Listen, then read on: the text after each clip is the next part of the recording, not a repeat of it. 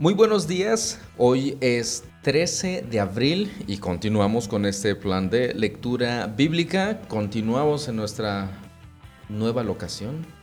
Sí, Bueno. Tem- de locación temporal. Locación temporal, o sea, eh, bueno, y también diferente al de ayer. Estuvimos Ah, sí. en lugar. Ahorita ya acustizamos un... Ajá, acustizamos un lugar. Pero aquí estamos, aquí estamos este, preparados para la lectura bíblica del día de hoy. 13 de Abril. abril, iba a decir marzo. 13 de marzo. ¿Qué nos, qué nos toca leer hoy, Vixi? Buenos días, ya ni los saludé por estar con la justización. Hoy vamos a leer Levítico 17, Salmos 20 y 21, Proverbios 31 y Primera de Timoteo 2. Hoy es el último capítulo de Proverbios.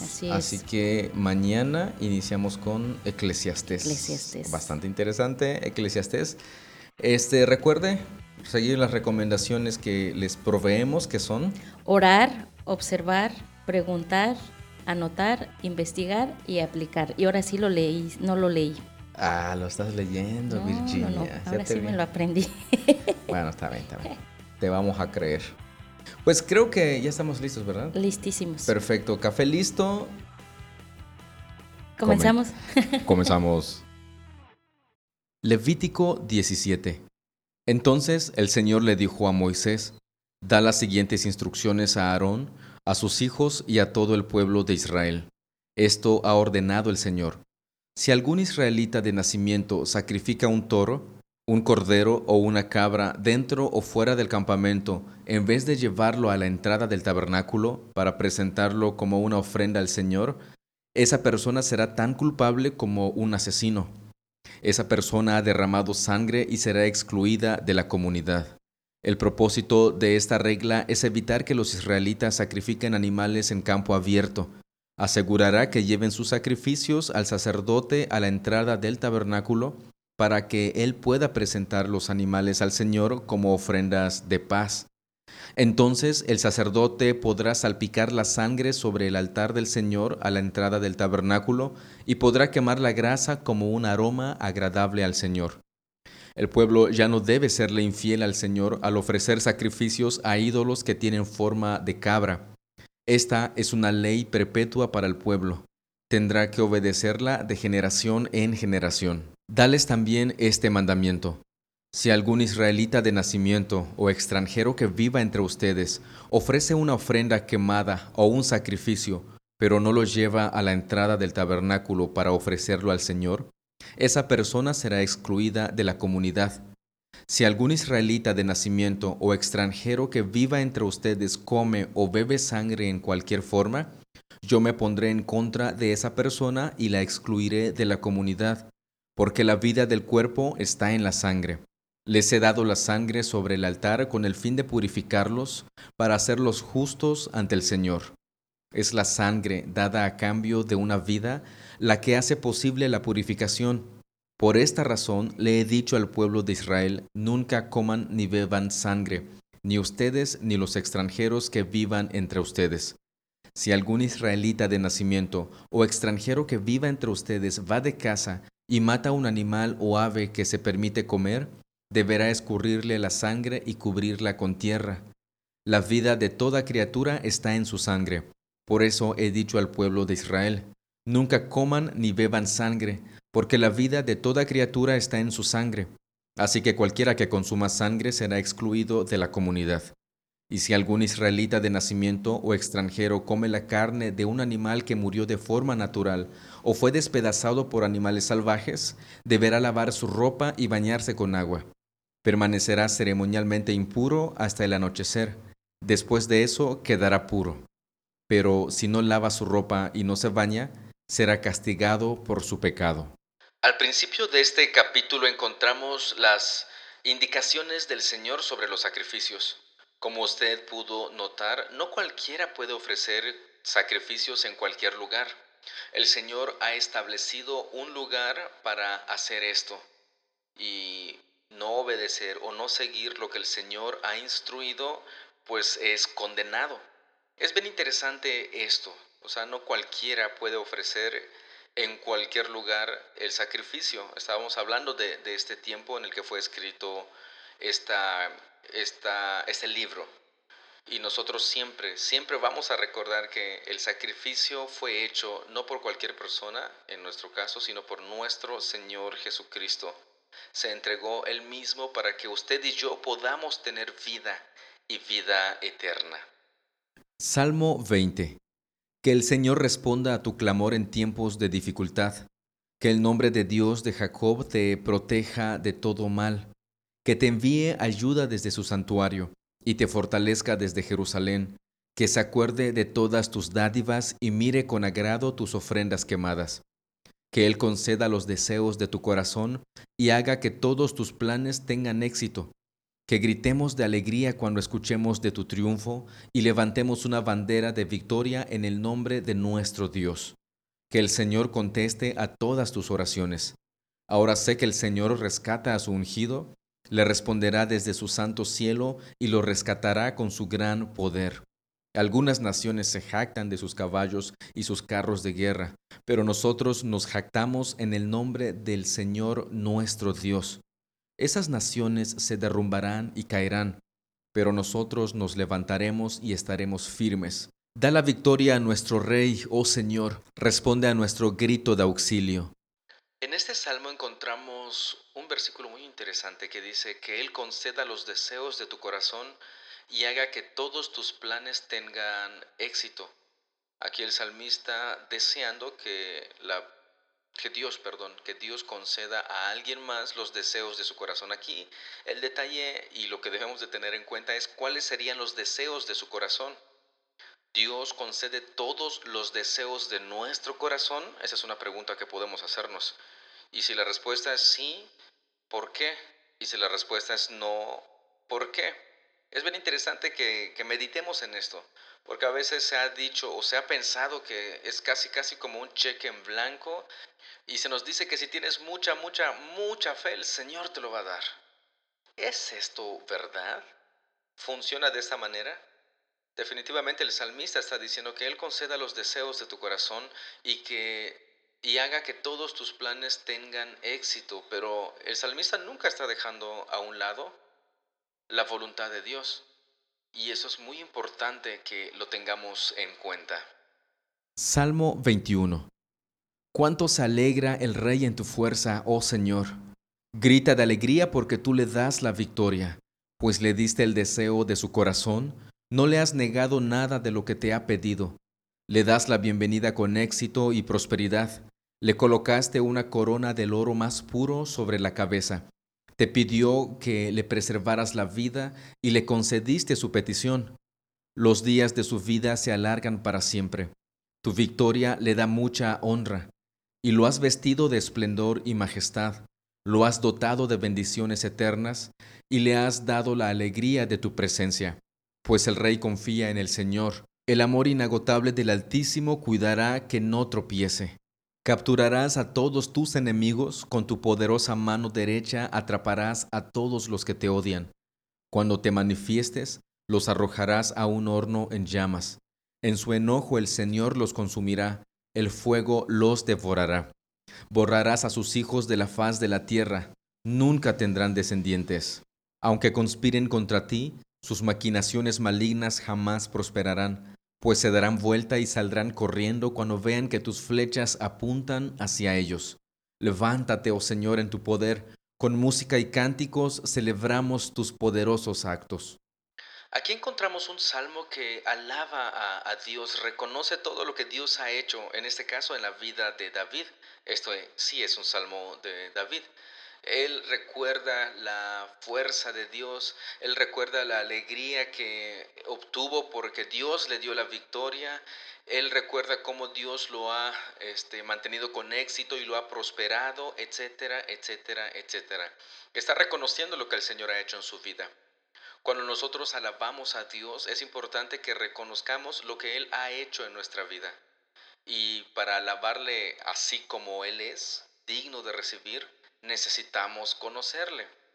Imagínese que a usted le agradezco y le reconozco por el refresco de horchata que me tomé hace un ratito. Y le digo, muchas gracias por, por esa horchata este, que, que, usted preparó. Estuvo deliciosa, riquísima. En mi vida había tomado una horchata tan buena como la que usted preparó. Y de repente usted diga, pero es que yo no he preparado nada. Yo no, ni siquiera sé preparar horchata. Ni siquiera estoy donde tú estás. ¿Usted aceptaría esa alabanza? Pues quizás sí, pero no sería una alabanza o reconocimiento por algo que realmente usted hizo.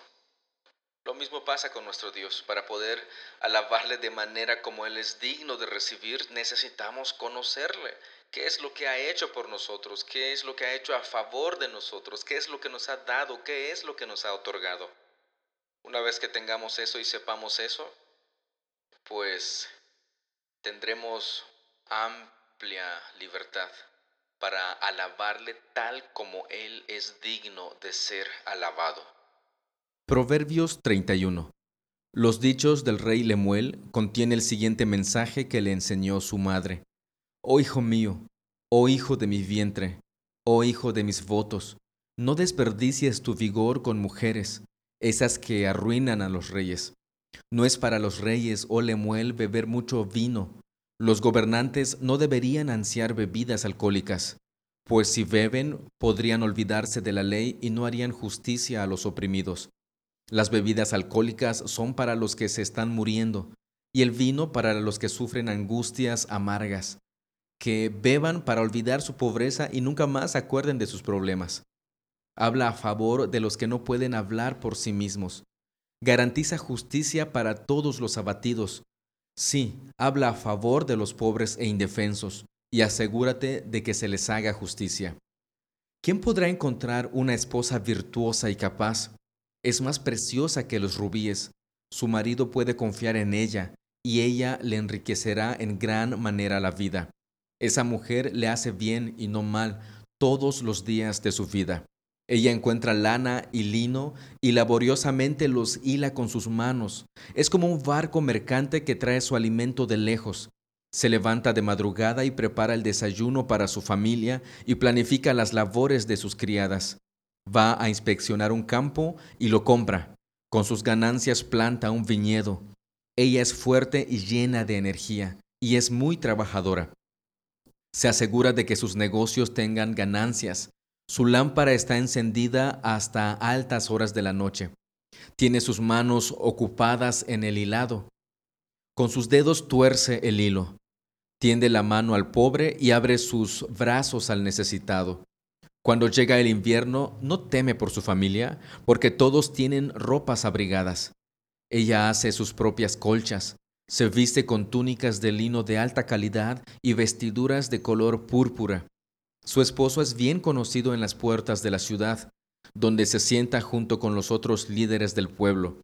Confecciona vestimentas de lino con cintos y fajas para vender a los comerciantes. Está vestida de fortaleza y dignidad y se ríe sin temor al futuro. Cuando habla, sus palabras son sabias y da órdenes con bondad. Está atenta a todo lo que ocurre en su hogar y no sufre las consecuencias de la pereza. Sus hijos se levantan y la bendicen, su marido la alaba. Hay muchas mujeres virtuosas y capaces en el mundo, pero tú las superas a todas. El encanto es engañoso y la belleza no perdura, pero la mujer que teme al Señor será sumamente alabada. Recompénsenla por todo lo que ha hecho, que sus obras declaren en público su alabanza. Este es un capítulo en Proverbios muy, muy conocido y es famoso precisamente porque habla de esta mujer virtuosa. Pero es importante que notemos cuál es el meollo de este asunto. El punto importante está precisamente en el verso 30, donde dice, el encanto es engañoso y la belleza no perdura, pero la, la mujer perdón, que teme al Señor será sumamente alabada. ¿Por qué es capaz de hacer esto esta mujer? Porque teme al Señor. Y es importante recalcar que cuando dice temer no es tener un miedo así como terror, pavor, etc. Sino esa reverencia, esa adoración que esta mujer hace hacia el Señor. Bueno, y dicen, bueno, está bien si mujer virtuosa, este, ¿dónde la van a hallar? Pero, ¿y los hombres qué? Hay un proverbio que hemos leído anteriormente donde dice, muchos hombres hablan sobre sus propios logros, estoy parafraseando, pero hombre de verdad, ¿quién lo hallará? Primera de Timoteo 2. En primer lugar, te ruego que ores por todos los seres humanos. Pídele a Dios que los ayude. Intercede en su favor y da gracias por ello. Ora de ese modo por los reyes y por todos los que están en autoridad, para que podamos tener una vida pacífica y tranquila, caracterizada por la devoción a Dios y la dignidad. Esto es bueno y le agrada a Dios nuestro Salvador, quien quiere que todos se salven y lleguen a conocer la verdad. Pues hay solo un Dios y solo un mediador que puede reconciliar a la humanidad con Dios, y es el hombre Cristo Jesús él dio su vida para comprarles la libertad a todos. Este es el mensaje que Dios le dio al mundo justo en el momento preciso. Y yo fui elegido como predicador y apóstol para enseñarles a los gentiles este mensaje acerca de la fe y la verdad. No estoy exagerando, solo digo la verdad. Deseo que en cada lugar de adoración los hombres oren con manos santas, levantadas a Dios y libres de enojo y controversia. Y quiero que las mujeres se vistan de una manera modesta. Deberían llevar ropa decente y apropiada y no llamar la atención con la manera en que se arreglan el cabello, ni con accesorios de oro, ni con perlas, ni ropa costosa. Pues las mujeres que pretenden ser dedicadas a Dios deberían hacerse atractivas por las cosas buenas que hacen.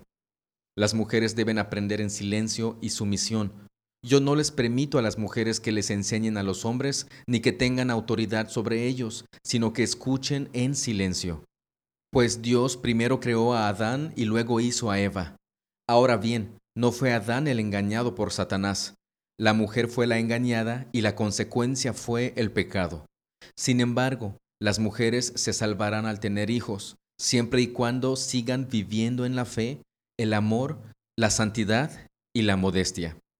Este capítulo en este libro pudiera ser bastante controversial y más en nuestros tiempos.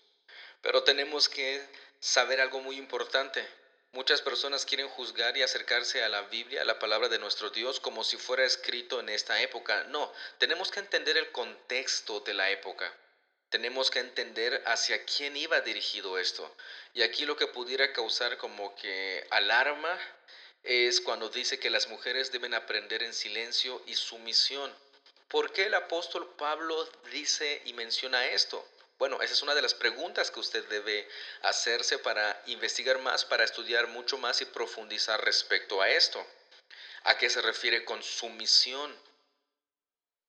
Tristemente, tristemente podemos tomar esta palabra y pasarlo a nuestro contexto y entonces vamos a pensar que su misión es, bueno, me voy a dejar golpear, voy a dejar que me insulten porque la Biblia lo dice. No, no, definitivamente no. La Biblia no está diciendo eso. Posteriormente dice aquí en el verso 12, yo no les permito a las mujeres que les enseñen a los hombres ni que tengan autoridad sobre ellos, sino que escuchen en silencio. ¿En qué contexto está hablando el apóstol Pablo? ¿Por qué está mencionando esto? O sea, ¿a mí no me puede enseñar mi esposa? Claro que sí, muchas veces me ha enseñado cosas y me ha mostrado muchos pecados que yo o no quería ver o no lo quería aceptar. Entonces, ¿a qué se está refiriendo el apóstol Pablo? Es aquí donde tenemos que pedir la dirección del Espíritu Santo, hacer más observaciones, más preguntas, anotarlas y acudir con nuestro pastor para preguntarles y así salir de estas dudas si las tenemos, si todavía no tenemos este, la respuesta a esto, y de esa manera no caer en malas interpretaciones en la palabra de, de la palabra, perdón, de la palabra de nuestro Dios. Así que le animo a observar más, a preguntarse más, a investigar y después vivir en función de esta palabra de nuestro Dios. Hay muchas más cosas que podemos ver en este pasaje. ¿Las ha notado? ¿Las ha observado? Bueno, es tiempo de investigar, es tiempo de vivir en función también de esto. De esta manera concluimos la lectura del día de hoy. Recuerde si usted, tiene, si usted tiene sus observaciones y preguntas y ya los tiene anotadas. Este, si asiste a alguna iglesia, pregúntale a su pastor. Se me está olvidando eso. esa parte. Este, sus observaciones sí nos lo puede enviar y con gusto los tomamos en cuenta, los leemos y, los consideramos también. Si usted no asiste a alguna iglesia y tiene preguntas, estamos para servirle por medio del enlace, enlace, se me está trabando mucho la lengua, por medio del enlace que está en la descripción de este episodio. Ahí usted puede encontrarlo y enviárnoslo a través de una nota de voz o a través del correo electrónico que también está en la descripción o si usted tiene nuestro número de teléfono celular a, través de ese medio también, ya sea WhatsApp, Telegram, Facebook, mensaje convencional, no sé cómo se le llama a los normalitos de texto, llamada, videoconferencia, videollamada. El correo electrónico ya lo mencioné que está en la descripción. Eh, como usted guste, pero pero pregúntelo. Este, algo más, Sí, no, hoy sí no. Siempre digo no, pero hoy sí no. Este, pues, ¿concluimos? Así es, el día de hoy ya terminamos. Siento que algo nos falta, pero bueno, vamos a terminar. Si no, mañana se los decimos. Pues muchas gracias, muchas, muchas gracias por su tiempo. Muchas gracias por su atención. Dios los bendiga y seguimos en contacto el día de mañana. Estamos en contacto y por este medio hasta luego. Hasta mañana. Cuídese un montón.